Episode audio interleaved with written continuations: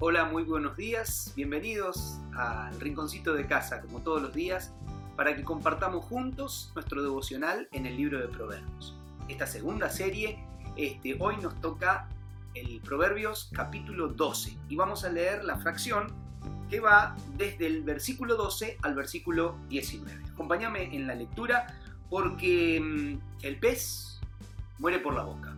Wow, vamos a ver. Dice, los, los malos deseos son la trampa de los malvados, pero la raíz de los justos prospera.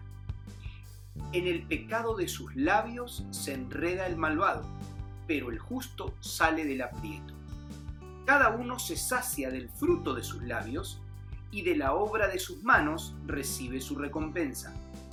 Al necio le parece bien lo que emprende, pero el sabio atiende el consejo. El necio muestra enseguida su enojo, pero el prudente pasa por alto el insulto.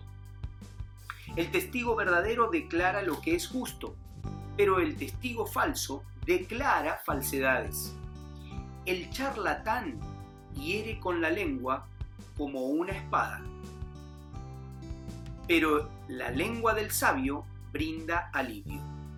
Los labios sinceros permanecen para siempre, pero la lengua mentirosa dura solo un instante. Este es un dicho muy, muy sabido, el que dice el pez por la boca muere. Y generalmente se refiere a esas personas muy verborrágicas o que no tienen filtro, parecieran lo que dicen. Y entonces uno es esclavo de lo que dice. Este, y la verdad que este proverbio me hizo pensar un poquito en esto. Qué bueno es medir nuestras palabras. Qué bueno es medir o meditar lo que vamos a decir.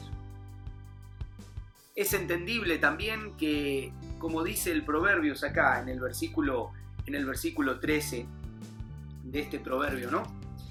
Dice, el, en el pecado de sus labios se enreda el malvado, pero el justo sale del aprieto. Pecado en los labios, frutos también hay en los labios de aquel que es sabio, ¿no? También generalmente los necios son los que quedan expuestos por lo que dicen, muchas veces también por cómo reaccionan. Esto es lo que dice el versículo 15 y 16, ¿no? El necio muestra enseguida su enojo.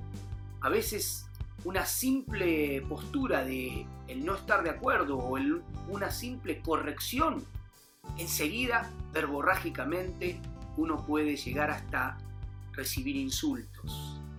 Y también la palabra dice esto, el prudente pasa por alto el insulto. La palabra de Dios dice que esas lenguas filosas, como dice en el versículo 17, el testigo verdadero declara lo que es justo, pero el testigo falso declara falsedades. El charlatán hiere con la lengua, como con una espada. Y a veces pasa así charlatanes generalmente están para herir, hablan y levantan calumnias. ¿De qué nos estamos llenando en nuestras bocas? ¿Será que de lo que tenemos dentro?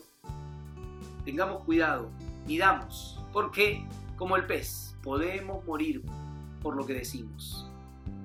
Los labios sinceros permanecen para siempre, pero la lengua mentirosa dura solo un instante.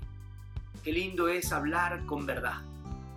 La verdad nos lleva siempre a buen puerto.